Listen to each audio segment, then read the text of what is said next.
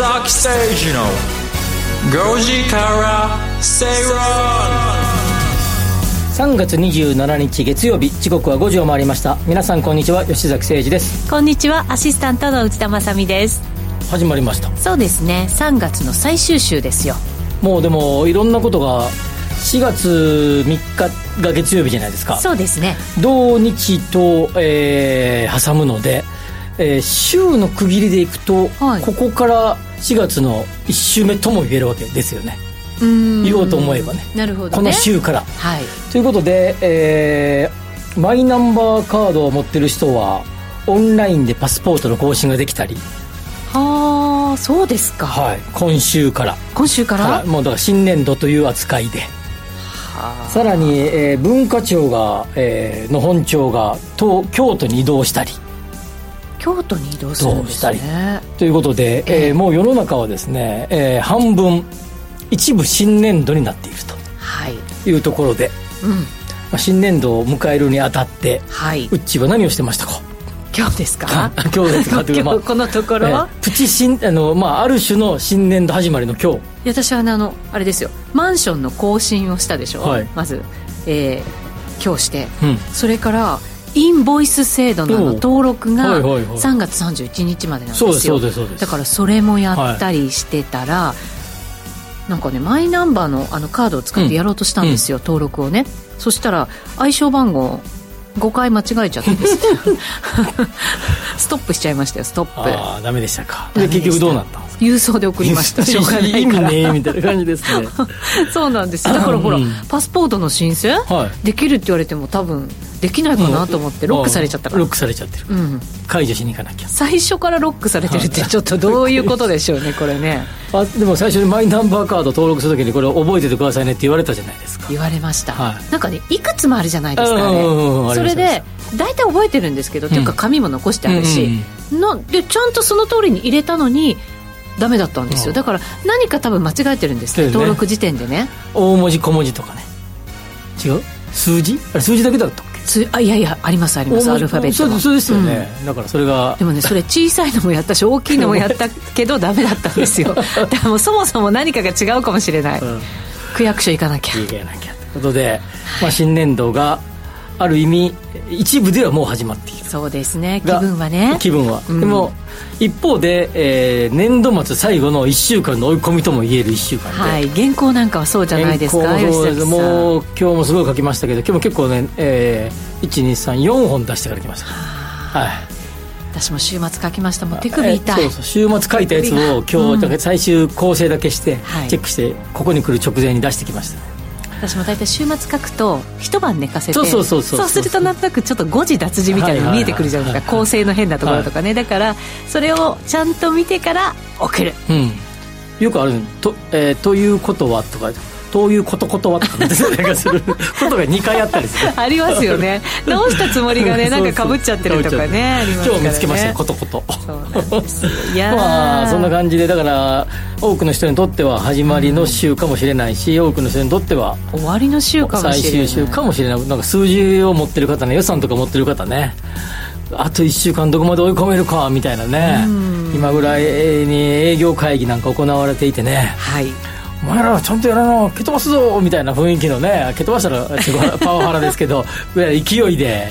やられている会議が行われているかもしれませんが、ちょっと気分転換にね、はい、このラジオでも聞いていただいていいですね。一休みしていただいてから、えー、粘っていただくと。はい。もうねコメントもたくさん頂いてて、うん先週はほら祝日が入ったでしょ、はい、だから寂しかったって書いてくださってますよ。ほら放送が1日この番組少なかったから、はいはいはい、はい、ね、シーマザーはクラゲが好きさんからいただきました、はい、やってまいりました月曜ご時世。先週は祝日があったから放送少なかったから寂しかったよと入れてくれて嬉しいですね。あ、ね、やれやれくんの見ました？コメント4月になると放送開始1周年ですね。えーそすね、そろそろ公開収録とかどうでしょういいんじゃないですか。やりましょうよ、ね、外の人たちに聞いてみましょう、うん。えー、反応なし。反応ありませんね。聞いてんのかい聞いてんのかいっていうね。ねそういうのができるようになるといいですね、ね、はい。あ仕事はがっつり年度末ですってねコメントも入れてくれました。そうね、そうですね。そういう方がまだ多いかもしれませんね、まあ、多く8割9割の方は年度末感覚でしょう。ね、うん、はい、そうですね。はい。そんな気持ちをこう払拭してもらえるような楽しい放送をねしていこうかなと思いますのでぜひ皆さんもコメントお寄せください。お待ちしています。今日はなのでどうしましょう。新年度、まあ、新しい生活が始まるということを考えると、これから新しい生活でやってみたいこととかどうでしょうね、新しく取り組んでみたいこと。を、うんね、今年はこれをやるぞって自分にコミットしたこととかね、うん、あとほら引っ越しとかね。ね、えー、うん、転職とかもあるかもしれませんよ。引っ越しなんかやっぱあの昨日土日とプラプラ歩いたり 歩いたりとかちょっといると、はい、いっぱい見かけましたね。ね。引っ越し引っ越しの車。いやコロナ禍で引っ越しとか、うん、ほらなんて転勤がなかったんですよね、だから今年は増えましたよ、うん。ねうちのマンションからもう入ってくるんだか出てくるんだかよくわからないですけど、結構ほらエレベーターとかにこう緩衝材的なやつあるじゃないですか。あれがね結構続いてますよ。僕の家はあのお向いさんが引っ越されて行かれましたね。寂しいですね。あのいろいろお世話になりましたみたいなこと奥様が言いに来られてああこちらこそとかっつってね。まあ、そういう季節ですな。そうですね、はい、セセリさんからも暖かい日が長い稲の種まきが始まる焦り始める4月ですね、うん、ということで。ねそうだそうだ。いろんなものも芽が出て、うん、ね伸びていく時期になりますから。言えてますね。はい。皆さんもやりたいことをぜひぜひざっくりした質問ですけどはい。入れといてください。お願いします。お待ちしています。それでは進めてまいりましょう。この番組はワオフードココザスの提供でお送りします吉崎誠二の5時から正論。ラジオ日経では吉崎誠二の5時から正論をお送りしています。この時間は経済マーケットニュースをフラッシュでお届けしましょう。まず最初のニュースです。大工さんが半減しているという話題ですが 住宅の建設や修繕の担い手である大工が減っています。2022年末に公表された国勢調査によりますと2020年時点で30万人弱と過去20年で半減しているということですね、うん、賃金水準などの待遇改善が父として進まず若い世代が減り高齢化が一段と進んでいるとい。うことです、はい、あの新築の、えー、例えばマンションの、えー、販売個数供給個数が、はい。えーまあ、一時期に比べるとですね、まあ、かなり減ってきているえー、ので、えーまあ、高止まりしてることもあり、はい、減ってきてるプラス高止まりってこともあって中古マンションを買われる方が増えてくる、うん、増えてきている。なるほど、まあ、そうするとですね中古マンションの場合は少しまあ手直しして住まれる方も多いので、はい、まあ、ちょっとしたリフォームとかメンテナンスみたいなこともやっぱ必要。はい。えー、いうことで、えー、大工さんというかね、まあ、しょまあ、なんていうかな、あの、多能工っていういいんですかね、うんうんうん、まあ、要はあのちょこちょこっとこう手直しとかしてくれる、はい、壁とか、はい、手直し直し問題。とか、はい、まあ、そういう方々の、えー、がもう、まあ、言い方あれですけど取り合いというかね。足りてなさすぎた人手不足がすごいみたいですね。これやっぱ業界でも聞きますね。そうですよね、はい、それで一方で、えー最近のですね、工事費なんか、建築、建設の工事費なんかを見てるとですね、原材料費が余って、原材料が余ってるね。木材とか。そうです、余ってきてるんですよ。一時期に比べて。アメリカでの建築新築需要が減ってきてるとかウッドショックなんてね言われましたけれど、はい、それで一回伸びたんだけど、えー、そこから今在庫が余っている状態でだったら、えー、工事費なんか安くなってもいいんじゃないのってっていうの流れなんだけど全然そうなっていない、はい、その背景にはこの、まあ、大工さんを含めた、まあこうまあ、いわゆる職人さんですね。人材不足、はい、だから人件費が高くなってしまうってことなんですね、そういうことですね。取り合いなのでということになっている。ただですね、えーまあ、長期的な目線で見ればですね、まあ、そんなにですね人件、えー、職人さん向けの人件費が上がっていない。ということもあってですねこの上がってない、ね、上がってこなかったんだよね。これまで。これまでね。はい、はい、はい、そんな中で今上がってきているというところで、まあ、ここにもですねえーまあ、ある意味のインフラあインフレが起こっているとい。うことになります、はい、ただこの大工さんが減ってきているということは結構ですね先ほど言ったようにえーまあ、例えばプレハブ住宅とかしましょうか、はい。えー、ハウスメーカーさんとか建てる、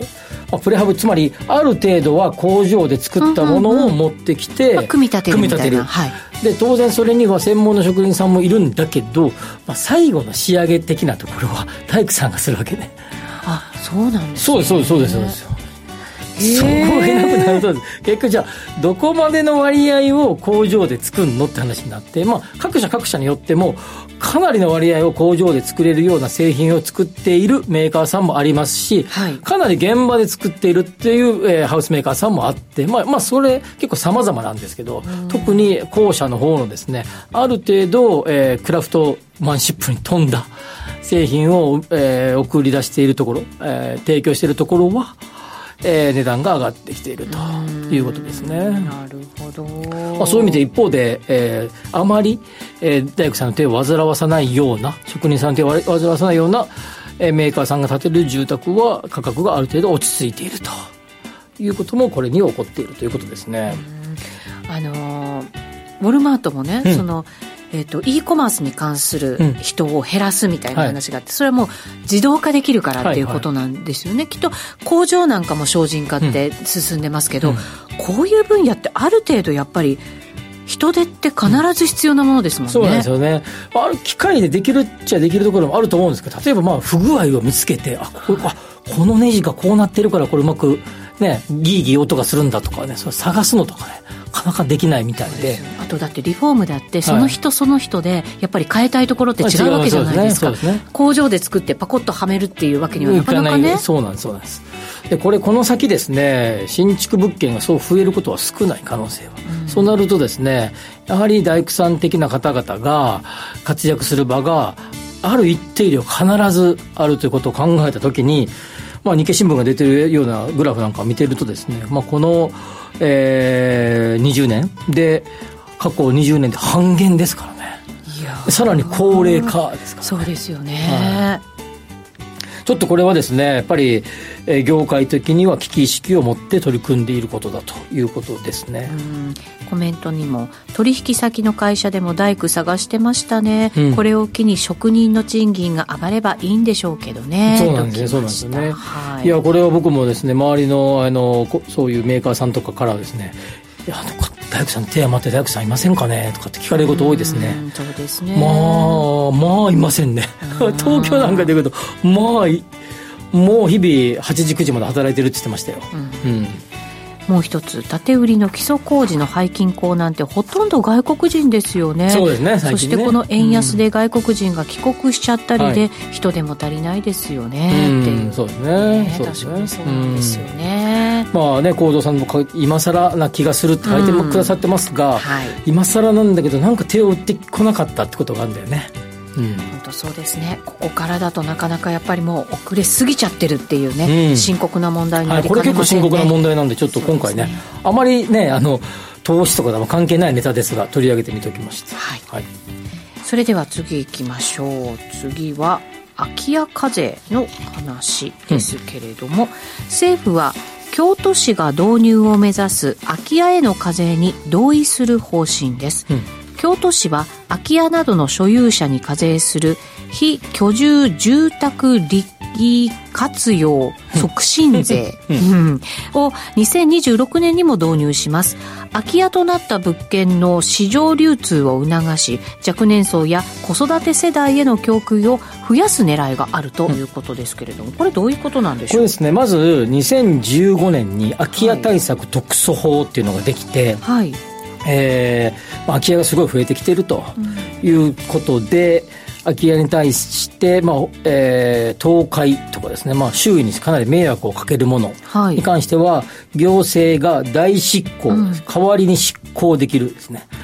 権利を付与する、はい、そして例えば、まあ、取り壊すとかですね。なんかこうなんかゴミとかを撤去するとか、いうことをできるようになったんですが。これまでも何度かなんかテレビでねニュースで報じられたのは見たような気がしますけれども、はい、まあ、そもそも2013年の、えー、国政、えーじゃえー、住宅土地統計で空き家がもう13%を超えたということで結構大きな話題になりですね。その後の18年にですねこれぐらいなりそうだっっていう、まあ、いくつかのシンクタンク予想を出していたんですが、それがまあ、だいぶ外れたんですけれども、はい、まあ、とはいえ、実数的にはかなり増えていたということもあって、2015年から取り組みを始めたけれども、なかなかうまく効果が発揮できなかった。強制代具執行するような物件はむちゃくちゃ少なかった。うん、なかなか行政機関の方に 行ってですねはいこれダメ。取り潰しとか、なかなかイメージ湧かないですよね。まあそうですね、はい。まあ、今回3月3日にですね閣議が通ってその空き家対策特措法がつ、えー、さらに強化されたものが通過したんですが、はい、それよりもですね、えー、税の部分でですね各地各、えー、市町村がですね固定資産税固定資産税は市町村税ですからね。市区町村税か、はいえーまあとえー、23区はですねあの都が代わりに、えー、集めますけど。それ以外は市町村がやるんで、うん、市町村がですねこの固定資産税のところをいじれる制度になってるんですね今。でそれで空き家に対して税金をかけるぞと、はい、使ってないだろうとその住宅はと。居住してないよねっていうなると税金をかけますよということが初めて京都市で、えー、市議会を通過し再管管轄省庁である、えー、総務省その大臣である総務大臣がこれを OK とする方向で今調整中と、はい、OK しするという、えー、松本さんですね。総務大臣。は一応 OK だというふうに言ったと。はいいう報道です。なるほど。空き家には税金がかかる。かかる、うん、で固定資産税を、まあ、あのそれぞれいろんな、えー、広さとか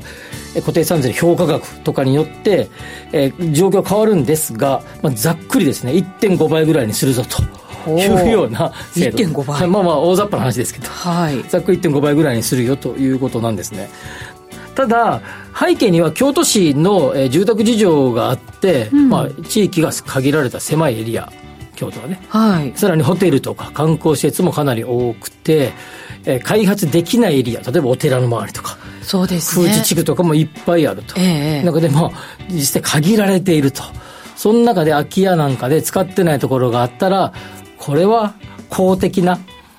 土地ってね不動産っていうかね。でそして利用されてないのはもったいないんじゃないのと。そうですね。景観もありますしね。ありますね。ということで、えー、京都市がいち早く税をを、えー、新税を導入すると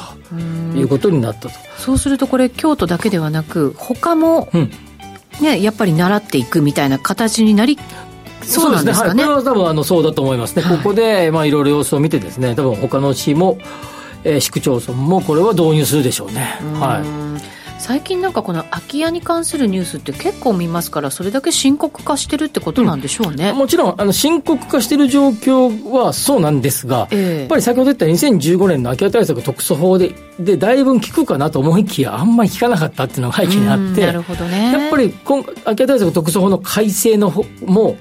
そちらも、えー国がやっている税を一部、えー、免除しませんっていう。はい、もう今回、京都市のやつは上乗せしますよですけど、まあ、あっちは一部免除しませんっていうのがとなるんですが、まあ、要はですね、やっぱりそのまま放置せんといてくれと、放置するんだったら、えー、税金をかけますよという制度でやることは間違いないと思いますね。そうですね、うん、あの他の方々の迷惑になったり、危険になったりね、なんかそういうことになりかねないですからね。うん、はいということで空き家の税金の話でした、うん、最後もう一ついきましょう、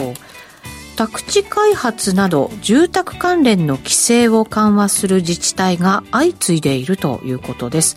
宅地を分譲しやすいよう一区画あたりの最低面積を引き下げたり公営住宅の居住者確保のため入居対象者を拡大したりするということですこれもやっぱり人口減少などに伴ってということですかね。そうですね。あの特に地方都市での施策が、まあ日経新聞なんかでは取り上げられてますが、はい。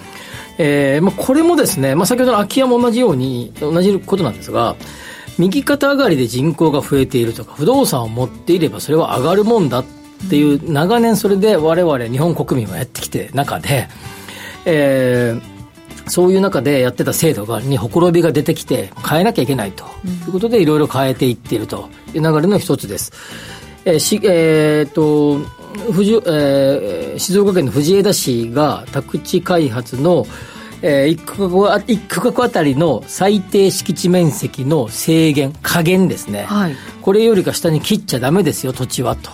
いう加減を、えー、これまでの150平方メートルから、えー、100平平方メートルに、まあ、その線引きを下げたということで、うんはい、まあ、もうちょくちっちゃくしてでもいいですよと。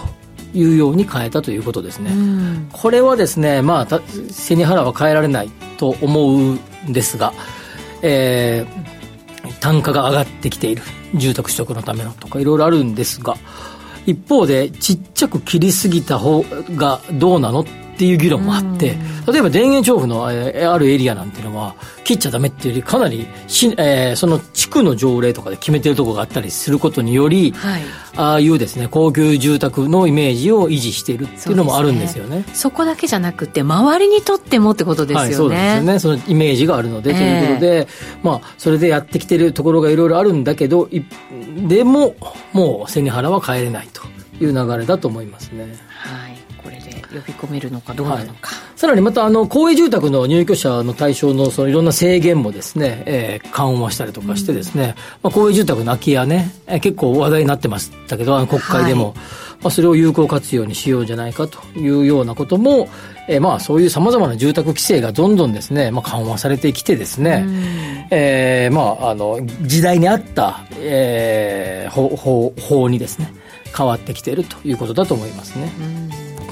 えー、コメントもいただきました。若者などは賃金が上がらずで家買ったりするのは厳しいからお金がある外国人に購入されてしまうのでは 京都は外国人に人気があるし。そうですね、うん、まあそういうことですよね、うん、はい。ということでここまではフラッシュニュースでした。お知らせの後は深読み経済指標のコーナーです。吉坂誠二のこしたら正論。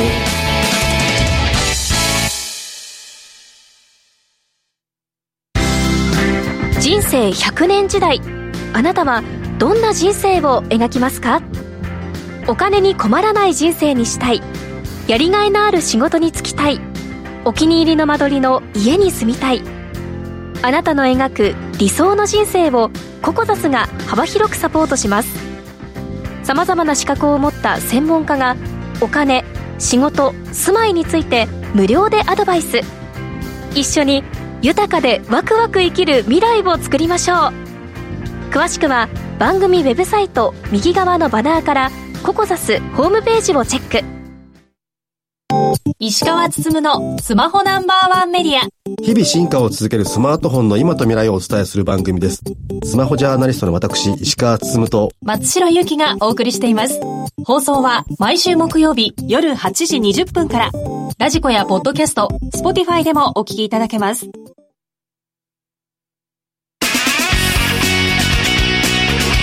吉崎誠二の5時から誠論さてこの時間は深読み経済指標のコーナーです。今日は公示地価について吉崎さんにお話しいただきます、3月22日の水曜日ですね、はい、えー、工事地価が発表されました。はい。ニュース紹介しましょうか。国土交通省が22日に発表した2023年1月1日時点の工事地価は住宅地や商業地といった全用途の全国平均が前年に比べて1.6%上昇しました。上昇は2年連続でリーマンショック前の2008年に次ぐ水準となっています。はい。リーマンショック直前ですね。2008年。2008年。はい。まあ、いわゆるミニバブル期の最終局面。だった時がプラス1.7だったんですね、そうですね。今回が1.6で、まあ、それに準ずるぐらいというような感じですがそもそも地下工事って何のためにやってるか知ってます、うん、なんかいろいろ地下出るじゃないですか、はい、3種類でしたっけ？地下4種類です。4種類か、はい、何のため？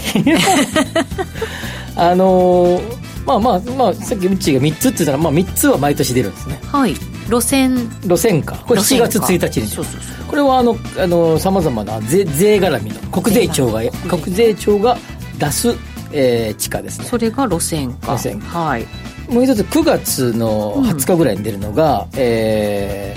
ー、地価、えー、ごめんなさい、えー、基準地価基準あそうそうそう、はい、基準地価ね。これはあの都道府県が、えー、やるので、えー、都道府県地価調査と呼ばれてるもの、都道府県が出す。はい、それで今回の、えー、地下工事まあ、工事地価ですね。は国土交通省が出す、まあ、土地鑑定委員会っていうところが地下工事法に基づいてやるのが地下工事ということで、まあ、はい、先ほどの路線価も地下工事に準ずる形で出ますので、はい、まあ、そういう意味じゃ、えーまあ、さっきの都道府県がやる基準地価9月のやつを除けば、まあ、基本的にはえー、この地下工事に基づいて算定されるということですが、はい、えー、1月1日時点の正常な価格。正常な価格？正常ってなんやねんってことなんそうそうそう、はい、正常じゃないのもあるってこと？あるってことなんです。でこれはですねえーと、まず1月、えー、何のためにするかまず言うと一般の土地取引のための指標、はい。まあ、要は大体これぐらいが土地の価格としてはえーえー、正しいんじゃないですか？みたいな。目安としてね売買する時の、はい、もう一つ目安じゃないないのがあってですね、うん、これは公共事業などとかで、えー、まあなんか国とかが、まあ、立ち退きとかね。ああ道路作るからとか。はい、あの時に取得する価格。へえここから決まるんですね。そうこれ決まります。これあののり順ってあの言うんですけど基準の木がねあの、漢字で書くとこっち見るって書くさ。はい、夫に見るって書くさ。なるほど。基準の基準、はいうんうん。まあ、のり順っていう、えー、業界で呼んでる基準ですが、まあ、要はそれにそれに、えー、基づいて、えー、さ算定されると。い。う、はい、この、まあ、2つが大きな目的と。片一方は目安。片一方はそれで決まってるぞと、うん、それで、えー開始えー、取得させていただきますよということです。で正常な価格何？というところですが、はい、これはですね土地について自由な取引が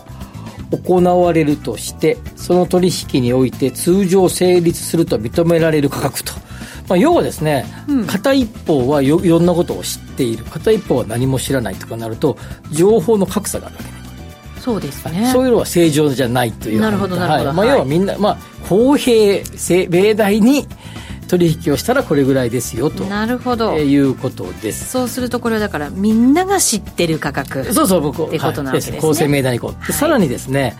えー、建物があるとかえー、そこに、えー、地上権とか抵当権が設定されてる場合はそれがないものとしての算定になります。土地だけ。土地だけ。土地だけ。で、はい、全部あのいわゆる更地、はい、何の更地っていうのはあの原原っぱっていうさら地じゃなくて権利が何にもついてないって意味がさら地ですから。おなるほど。見た目じゃなくて。見た目じゃない見た目じゃない。権利がついてないっていうさらってい。う意味でのさら地が、えー、の価格が、えー、地下工事の価格ということです、はい、でその、えー、地下工事についてですが、えー、全用用途別に分かれていて、えー、商業地住宅地、うん工業地、はい、宅地見込み地っていう。実はこんだけに分かれてるんですが、はい、まあ、一般的にですね報じられるのは、まあ、全用途ってこれはまあ平均ですから、まあ、これは置いといて住宅地と商業地が大体報道されると。はい。これぐらいしか見たことなかったですね、はい、本当は、えー、こんだけ全部分かれて出るということなんですが、まあ、で住宅地あ全部の平均がさっき言ってた1.6%の全国でプラスというところですが住宅地を見れば、えー、全国の平均がプラス1.4、はい、前年がプラス0.5ですのでプラス幅が拡大。商業地がプラス1.8前年がプラス0.4なのでこちらも拡大ということになります。商業地の方が上がってきてるんですね。まあ、商業地の方が普段から高いですね。上がり幅が。そういうもんなんですね。上がり幅下がり幅が、うんうんうん、幅が、はい、で住宅地ででですね、えー、過去ですね、えー、ですねかなり久しぶりに起こったことがあってですねこれが地方で地方の四大都市っていうのがあって地方の四大都市、はい、大阪あじゃそれはですね三大都市圏三大都市圏、大阪名古屋東京、うん、それを除いた除いた4つ、うん、札幌仙台広島福岡、うん、はいが地方四大都市という位置づけで、それ以外の地方都市と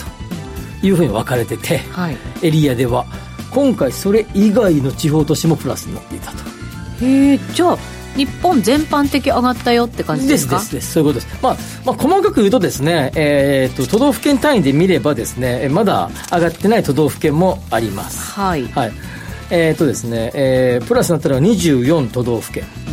昨年は20都道府県なので、まあ、これも改善しているということなんですが、はい、まあ、例えばですね札幌のそばの、えー、北広島市とか、うん、1番から10番あのあの辺ばっかりですからね。エスコンフィールドとかできるあそこですね、はい、日ハムが新しい野球場を作ります話題ですよね、はい、あの辺とかはすごく良かったりするんですが、まあ、こういうところとかはですね地方4市に含まれない地方都市なんですね、はい、札幌じゃないですから。ね、まあ、札幌すぐそばですけど。真横ですけど。そういうですね周辺土地が上がってきているということで、まあ、地方4市が、えー、の平住宅地の平均で見れば8.6%上がっているということす。ごい上がってます？はいすごい上がってます。ででも細かく見ればですね札幌仙台広島はめちゃあ福岡はすごく上がってるんですよね広島。弱感がね、はい、広島ちょっとしか上がってないですね。なるほどね。特に札幌福岡はめちゃ上がってるという感じですね。また話題のものができたりとかってなると、うん、やっぱりね。福岡なんてねめちゃくちゃ再開発してますからね駅前駅の周辺ね常にしてる感じがしますけどね、はい、福岡ね。でやっぱり住宅地が上がってる背景には、うん、まあいろいろあるんですけどやっぱ一つは低金利が続いているのがありますが、はい、もう一つね住宅ローン減税がかなりがっつりと住宅ローン減税をしてますので、うん、えまあ、それが結構効いているっていうのもあることだったり、はい、共働き世代が増えていることだったりというようなことが背景にあるんじゃないかなというように思いますね。これねでも共働き世代ってここから減少するってなかなか考えにくいですからね、ね、しばらくしっかりした状況が続きそうなイメージですね、まあ、住宅地の価格、まあ、住宅価格が上がっている背景にはこういうのがある、はい、一方で商業地はですね三大都市圏では、えー、三大都市平全部鳴らすとですね、まあ、3%近い。2.9かの上昇というところになってます、うん。はい、で去年ですね確か大阪がですねの、えー、商業地が大阪っていうか、まあ、大阪県ね。大阪県っていうか京都も神戸も含めてね、うんうんうん、これちょっとどうでもいいですけど東京圏大阪県名古屋県っていうね。名古屋だけ市市じゃない名古屋ってと思うんですけど。本当だ。愛知県、ね、愛知県って言わないですよね。おかしな話ですね。あと首都圏って言わないですよね。東京圏っていうねこれ地下工事ならではの言い方だ。そうですよ。あんまり聞かない言い方ですもん、ね、でも、まあ、ほぼほぼ首都圏です。言ってる、はい、大体1都3県ですけど東京圏っていうのは、はい、で商業圏は去年大阪商業地では去年大阪県ではプラマイゼロでえー、三大都市圏の中で唯一プラマイゼロだったんですが、まあ、今回は大阪もプラスになりましたので、まあ、三大都市圏は全部プラスになってきているということで、まあ、言うまでもなく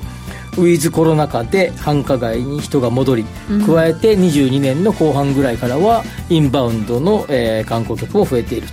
ということで、まあ、商業地はプラス圏内に入ってきているというところですね。うん。内需のあたり本当にねあの底堅く推移しそうですね景気っていう面でもね。そうですね、まあ、はい、ちょちなみにですけど、えー、住宅地で一番高かったのは赤坂。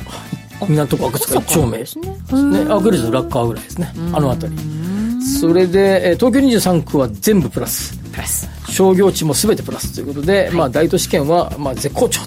というような状況になってます、うん、はい。というところです。はい。ありがとうございます。この後東京や首都圏にフォーカスした話を次のコーナーでしてみようかなと思います。はい。引き続きお聞きください。以上ここまでは深読み経済指標のコーナーでした。お知らせを挟んでワクワク人生ここザスタイルのコーナーです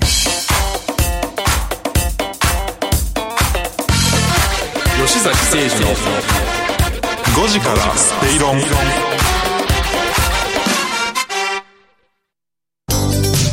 ワオフードのプレミアムなコールドプレスジュース。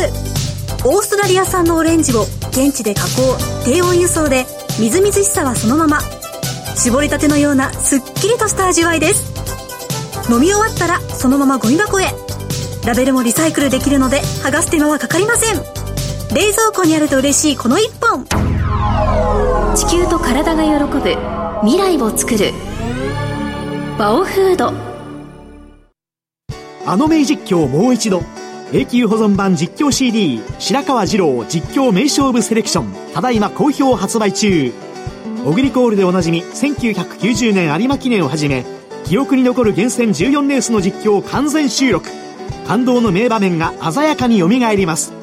ここでしか聞けない鈴木よしこさんとのスペシャルトークも収録。価格は送料別で税込2037円。お求めはラジオ日経ネットショップサウンロードまで。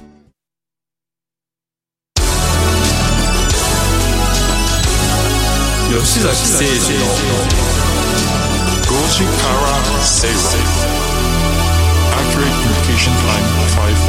500この時間はワクワク人生ココザスタイル。人生100年時代を豊かでワクワク生きるためには一体どうすればいいのか。このコーナーでは結婚やお子様の誕生、転職、リタイア、住宅購入など個人のライフイベントを充実させるヒントをリスナーの皆さんと一緒に探していきます。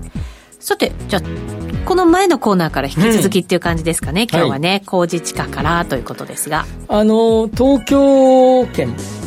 さっき言った東京圏。はい。ね、これ、まあ、まあ、ざっくり首都圏ということですが東京特部、えー、あの山の方を除いた多摩地区、はい、神奈川や千葉埼玉の主要地域を東京圏と呼びますが全用途これこのエリアの全用途平均ではプラス2.4えー、住宅地はプラス2.1商業地はプラス3.0ということで全て昨年よりも上昇幅の拡大、はい、そうですね。昨年もプラスでしたが今年も、えー、プラスであり上昇幅が拡大しているというところです。23区は先ほども言いましたが全てで上昇さらに全てで上昇幅も拡大、うん。えー、特にですね駅前再開発が進んでいる中野区とか足立区のですね綾瀬駅の近くこれはあの今回の国土交通省が出した発表資料の注目の特徴的なエリアにはこの2つが上がってたぐらいですね、まあ、大きな伸びを示したと。いうところになってますと、はい、いうところですね。ちょっと、えー、もうちょっと周辺の地域を見ると、えー、神奈川県は、えー、県全体でプラス1.4千葉県ではプラス2.3埼玉県がプラス1.6ということでこちらもえー、前回、えー、前年比から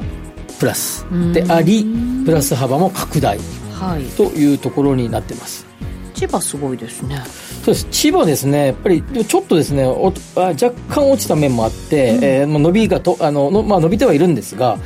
えっと、もうちょっと伸びてもよかったかなと思っていてやっぱりこれリモートワークとかで移動した方々がやっぱり減ったをテレビなんかで見てるとなんか子育てしやすい街みたいなのでね、うん、取り上げられる街もなんか千葉県結構あるような感じがしました、ね、もうちょっと行ってもよかったかなと思うけど、ちょっと減ったってことですねな。るほど、はい、でえー、っとですね、えー、もうちょっと他の県を見れば茨城プラスマイナスゼロ、うん、栃木マイナス0.6群馬マイナス0.8ということなんですがいずれもですねえー、マイナスの幅が減ってる、うん、なるほどまあ、だいぶ解消回復の兆しになってきてい。る、ということになってます、で、えー、さっきちらっと言った住宅地のですね上昇幅のトップはですね、えー、北広島市が1位から4位まで独占。はあすごいですね。コメントもね今日すごいいっぱい頂いていて、はい、北広島市これから需要が出てくるだろうから値上がりは想像できるね。金増やせる人はエスコンフィールドを着工するあたりで購入するんかなっていう で、えー、江別市だったり恵庭市だったりが入っててベスト10全部がこのこの辺りですね、まあ、札幌の近所ばっかり。すごいですね。ちなみにですが商業地の上昇幅のベスト10もほぼほぼ、ほぼほぼっていうかもう全部北海道のこのエリアばっかり。はあははーんって感じですよね。まあ、ね外国人の方からしてもやっぱり人気のね土地だっていうことですけど。で、えー、ちょっと注目したことを取り上げておきたいのが、えーまあ、何度かここでも取り上げた、えー、相鉄とか東急と JR がひっついた。はい先週まさにねやりましたよね。新線ができたですね、うん、3月18日に新線あの新しいのが開発して、はい。えー、それの数年前か何年か前には JR と直通の相鉄線もできたりとかしていて、うん新横浜駅付近がなんかいっぱいあの辺で通る電車が増えたというところでじゃあその辺りどうなのというところですが、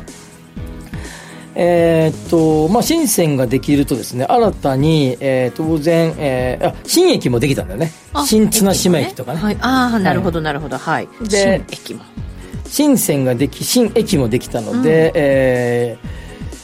ですね、先ほど横浜市港北区ですね、はい、港北ニュータウンがある。だから新横浜も新綱島駅も港北区なんで、うん、プラス2.6%お、えー、これなんだっけ？羽沢横浜国大でよかったね、うんうん、えー、これが神奈川区なんだけど横浜市の。はい、なんと5.3%おすごい。という上昇点もあった、上がったところもあるというところになっておりですね、はい、まあ、当然新しい、えー、路線ができる。つまりこれはインフラがのレベルが上がるということですから、ね、はい、整う、う。ん、つまりそうなると地価には当然ながら影響があるんだけど一方でもうちょっと商業地が上がってるかなと思いきや商業地は大して上がってなかったと。いうことで商業地はもうちょっと時間がかかるのかなと。そうかそうか。やっぱり町がまず住むところができて、うん、そこにいろんなものがお店ができてくるっていう感じなんですね、そういうことですね、はい、というところです。でさっき変動率のところ上位でちょっと言う言うの忘れてました。大体こういうところに軽井沢とかニセコとかですね、うんうん、ちょっとしたリゾートっぽいところが過去は入ってたんでね入ってそうですよ。私だってこの前新幹線乗った時軽井沢で降りる人の多いこと、うん、多いこと外国人の方ものすごい多かった。さっきのあのエスコンフィールドのあのあの周辺、ええ、30%上がりとかですからね。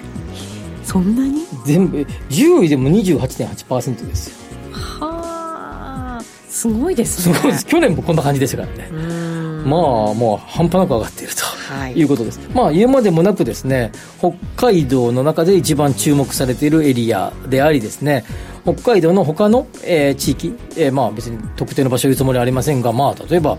どこかねあの稚内とか帯広とか分かんないけど、うん、網走とか。北海道の各地からですね、えー、札幌近くに集まってきているというようなことが、まあ、背景にあるんじゃないかなっていうのともう一つはえー、外国人の方々がかなり買っているんではないかというふうに言われていると、そうですね。幸三さんがエスコンフィールドの隣の敷地内のマンション、うん、完売なんですって。すごいね。まだ駅から遠いのにすごいですねって、うん、駅ができるらしいね今度ね。ねだから先読みして皆さんね、いずれは便利になるだろう価値も上がるだろうっていうことなんでしょうけどね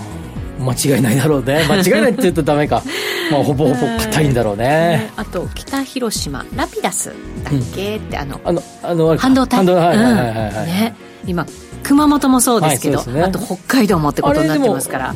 だって千歳空港と札幌の間ぐらいなんね。だからまあこのエリアが。そうそうなんですよ、ね、うん。すごいね。ねあのさっきの文化庁が移転した話はちょっと冒頭でしたけど、はい、あの時にやっぱり思うのはあの、まあ、さっきの半導体ができたらね、うん、あの工場があの熊本の何ですか、え TIS えっと TS TSMC いいか、はい、あれができるとものすごいこう賃貸住宅需要が増えたり、はい、いやそりゃそうです働く人いっぱい増えるでしょそうもう単純にね単純にでなんか日本のあのエリアから人の争奪戦らしいねそうあの理理理科系のそうですよね、はい、で文化庁とか移転して京都も今当然文化庁とか京都いいんだろうけど例えば気象庁とかさ、うん。神田神田っていうか大手町にあそこにあるけどあ、ね、のそれこそ日経新聞のね、はい、本社の横目と鼻の先に。消防庁の横にあるけど、えー、あのとこにいんのかいみたいな。まあ、多少ね連携必要なんだろうけど